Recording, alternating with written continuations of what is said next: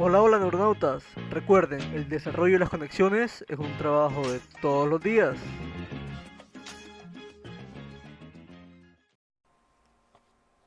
Bueno, en este capítulo abordaremos aquellos factores que alteran el desarrollo del cerebro.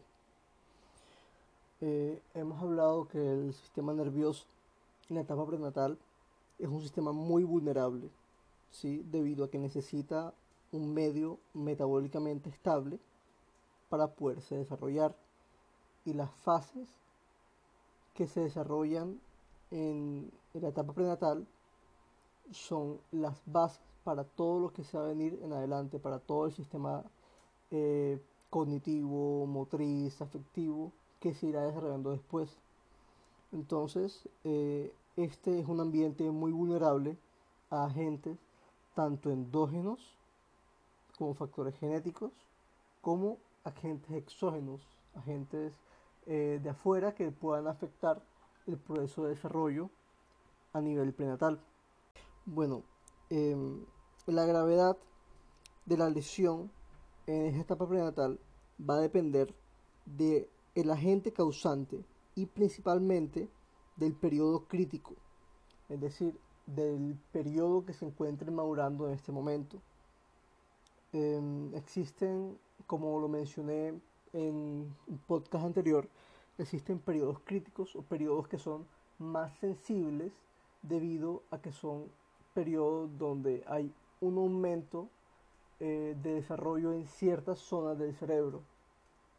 Entonces, esos periodos, la ausencia de estimulación o la presencia de factores que interrumpan el proceso va a tener una repercusión a largo plazo. Entonces, las anomalías en la configuración del sistema nervioso originan los denominados trastornos del neurodesarrollo. Y la mayoría de los trastornos del neurodesarrollo tienen un origen multifactorial, es decir, que los trastornos del neurodesarrollo eh, muchas veces no se pueden como clasificar o encasillar eh, meramente genético, eh, meramente factores ambientales, debido a que muchas veces interactúan ambos para que se puedan expresar. las alteraciones del cerebro pueden tener, como ya lo veremos, factores genéticos, factores ambientales hay factores de riesgo social y hay malformación cerebral normal eh, explicado dentro del proceso de desarrollo del cerebro ocurren ciertas anomalías o que cursan a una malformación cerebral que es independiente o no necesariamente tiene que haber un marcador genético establecido o un marcador ambiental específico para que se produzca esa malformación. Tenemos eh, los factores genéticos, eh, principalmente el cerebro, como cualquier otra parte del organismo, como cualquier otra otro órgano, otro sistema, el sistema nervioso sigue una secuencia de crecimiento relativamente estable y la temporalidad de los cambios en los procesos biológicos está genéticamente programada. Es decir, partiendo porque nuestra biología eh, se encuentra programada genéticamente y sigue una secuencia eh, lógica eh, dada por la información genética, por los genes, encontramos que ciertos síndromes eh, existen alteraciones genéticas. Em, ¿Cómo lo pueden ser? Errores tanto a nivel de cromosopatía, que se puede hacer cromosopatía eh, nomosómica, es decir, alteraciones en los cromosomas sexuales, o cromosopatía autosómica, que es en los restantes, en los cromosomas que hacen parte del desarrollo del cuerpo. Eh, estas alteraciones van a llevar tanto a defectos eh, físicos en cuanto a la morfología de la persona, puede llevar defectos a nivel cognitivo en cuanto a procesamiento de información eh, y también en los distintos sistemas del organismo. Y se debe debido a que en la información genética puede haber errores en la duplicación de partes de los cromosomas, en la delección, es decir, la eliminación de partes de información genética, puede haber eh, inversión de la misma información produciendo graves anomalías y puede haber translocación, es decir, eh, un segmento de un cromosoma se ubica en otro lugar el cual no le correspondería. Entonces, em, todas estas eh, malformaciones, todas estas eh, errores o mutaciones genéticas, muchas son incompatibles con la vida, por lo cual se generan abortos espontáneos en el, en el, en el organismo de la madre. Pero, como ya lo veremos, de los trastornos de origen genético, hay muchos que sí son compatibles con la vida y iremos analizando eh, la neuropsicología de estos trastornos genéticos. Tenemos también eh, factores ambientales que afectan el desarrollo del cerebro. Sin embargo, em, cuando hablemos de los factores ambientales, no podemos desligar lo que es la parte genética, debido a que los factores ambientales pueden influir en que haya cambios a nivel de desarrollo eh, genético y haya problemas de mutaciones. Entonces, em, tenemos que las alteraciones de dicho programa genético y la presencia de factores ambientales teratógenos, es decir, factores que interfieren en el desarrollo normal del cerebro, pueden originar anomalías en la configuración de la estructura y la bioquímica cerebral.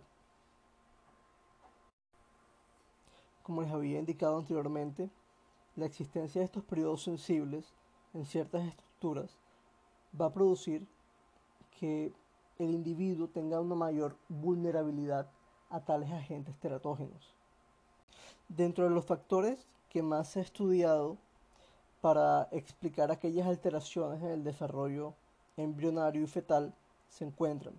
La edad de la madre, el tipo de alimentación, es decir, que no, que no carezca de los nutrientes necesarios para un adecuado desarrollo, como es el ácido fólico, las enfermedades maternas, tales como diabetes, hipotiroidismo, eh, las infecciones, tales como la rubiola, la toxoplasmosis, eh, el VIH, o el consumo de sustancias, tales como alcohol, tabaco, otras drogas, y o exposición a tóxicos, como radiaciones.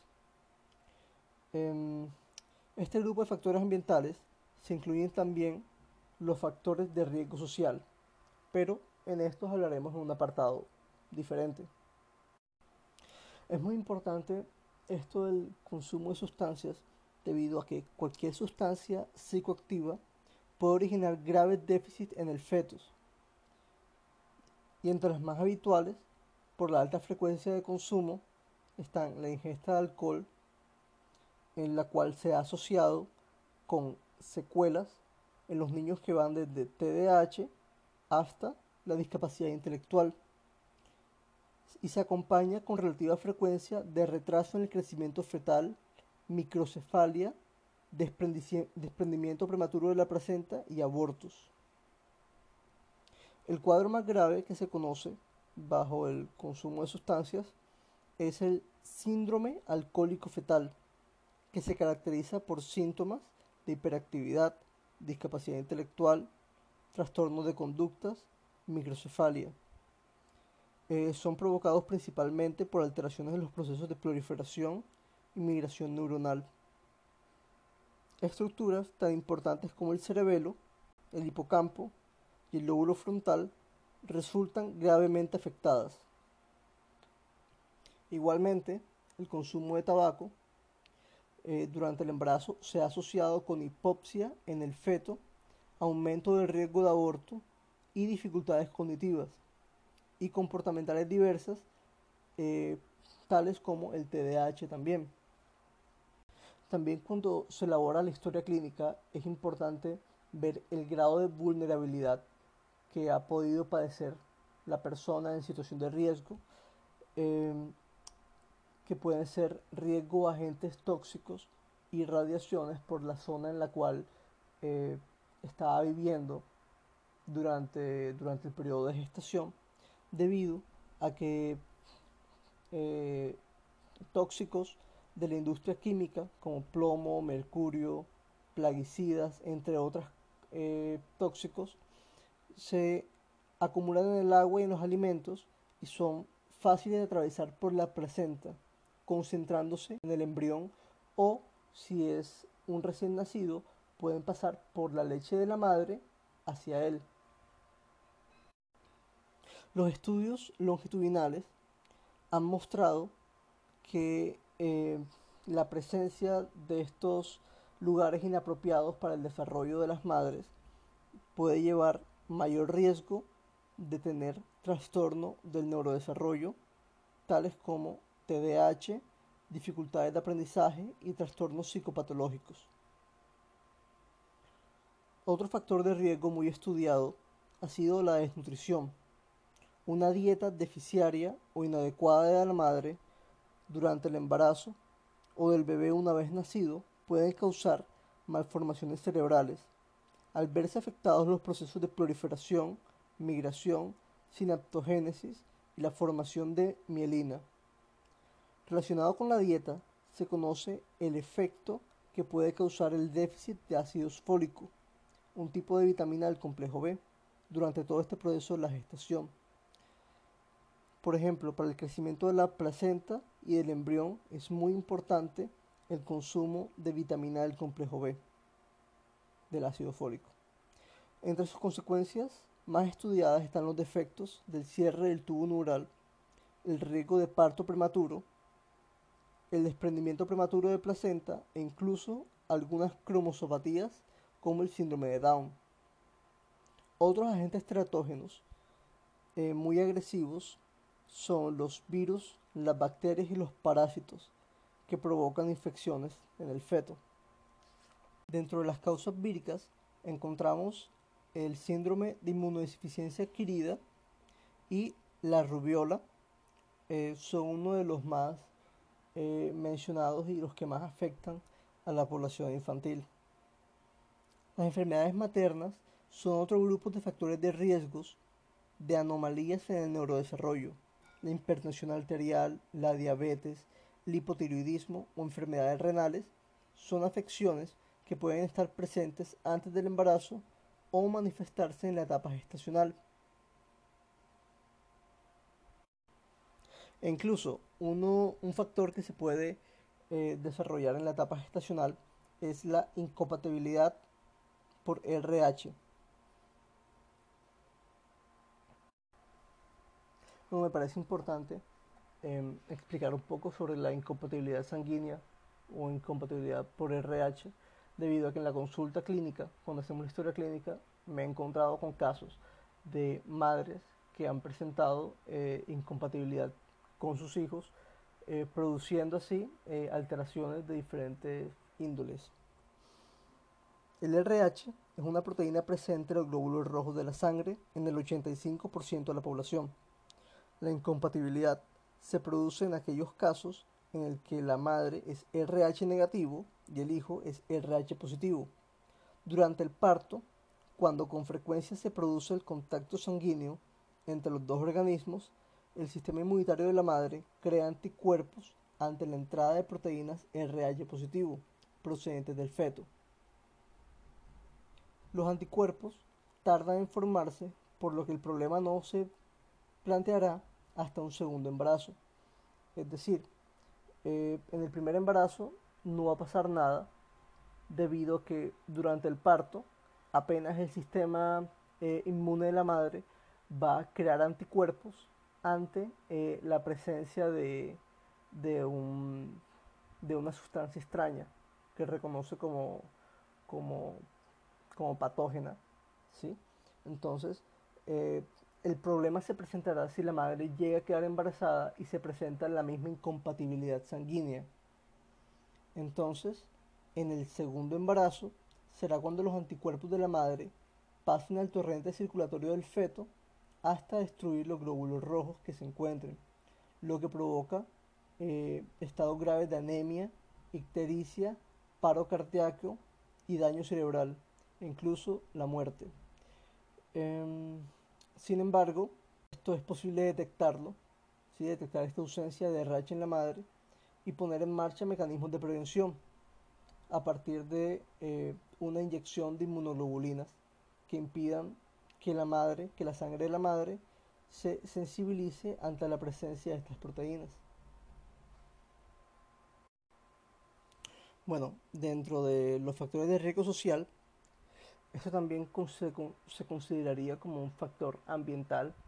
sin embargo, eh, al ser social o al ser su componente eh, más del entorno en el que se encuentra la madre, lo vamos a tratar de dividir o excluir un poco porque presenta características muy diversas y muy específicas de este grupo. Por ejemplo, en los factores de riesgo social, la privación ambiental puede ejercer efectos devastadores sobre el neurodesarrollo. Bueno, dentro de los factores de riesgo social encontramos la privación ambiental eh, que puede ejercer efectos devastadores sobre el neurodesarrollo debido, como lo habíamos hablado anteriormente, em, la plasticidad necesita de eh, estímulos. Bueno, hay dos tipos de plasticidad, recuerden. Hay una plasticidad que es eh, expectante de la experiencia y una que es dependiente de la experiencia.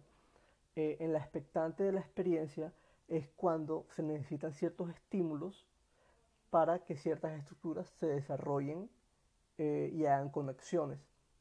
¿sí? Y la dependiente de la experiencia son las instrucciones, las clases, en la eh, plasticidad dependiente de la experiencia depende de factores culturales de enseñanza, eh, tanto de técnicas como de procedimientos, eh, para que se puedan generar. No son desarrollos innatos como la expectante de la experiencia. Dentro de los factores denominados sociales o de riesgo social encontramos el nivel socioeconómico materno, las condiciones de salubridad de la vivienda o del barrio, la red de apoyo familiar. Em, a su vez, la contribuirán el estrés prenatal y los cuidados que se le dediquen al bebé. Se añade también la complejidad a la hora de, diferenciar el poder explicativo entre las propias variables sociales. Em, es decir, son también los niños que son eh, dados en adopción o que en su, crianza no se dan los mejores cuidados y las mejores atenciones, em, tanto del punto de vista alimenticio como del punto de vista afectivo, son niños que suelen tener eh, dificultades, más dificultades en cuanto a su desarrollo neuropsicológico y cognitivo. También son niños que los niños generalmente son institucionalizados en lugares como el bienestar familiar. Em, son niños que pueden haber sido maltratados, abusados o abandonados eh, o producto de negligencia familiar, por lo cual eh, este conjunto de situaciones sumadas en el largo plazo durante el desarrollo pueden generar o van a generar aspectos em, de riesgo para un adecuado desarrollo de las funciones. Bueno, eh, en este punto me enfocaré en dos aspectos que me parecen muy importantes. El primero es el maltrato infantil y la manera como este, al ser un estresor de elevada gravedad, va a producir cambios fisiológicos, neuroquímicos y hormonales que pueden asociarse a alteraciones a largo plazo en la estructura y funcionamiento cerebral. Otro de los em, aspectos que me gustaría abordar es en cuanto al síndrome del niño zarandeado.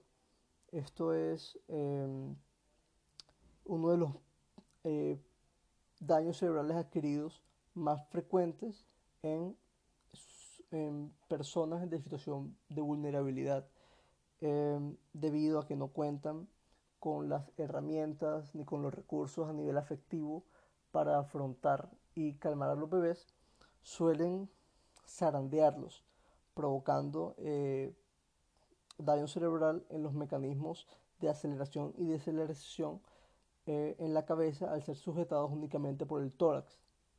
¿Sí? Eh, estas las manifestaciones pueden incluir una lesión del tronco encefálico, hemorragias subdurales y subaranoideas y lesiones astronales difusas. Se postula también la posible etiología hipóxica con edema y aumento de la presión intracraneal. Bueno, pasando ya a las malformaciones cerebrales, simplemente voy a eh, mencionar y describir muy brevemente algunas de las más frecuentes o importantes. Por ejemplo, la espina bífida, que es eh, en la parte del tubo neural, en el cierre, en la parte posterior o caudal, la parte más de abajo, eh, no se hace un cierre completo en, la zona del, tubo neural. Entonces, lo que va a aparecer es que el niño tiene como un bultico en, su espina, provocando así eh, alteraciones de distinto tipo, como puede ser em, infecciones como meningitis y o parálisis eh, motoras debajo de la apertura, pérdida del control del fínteres y síndromes neurológicos variables. También la hidrocefalia, que consiste en una dilatación del sistema ventricular por acumulación excesiva de líquido cefalorraquídeo, debido a un desequilibrio entre su producción y su absorción. Hay diferentes tipos de eh, hidrocefalias.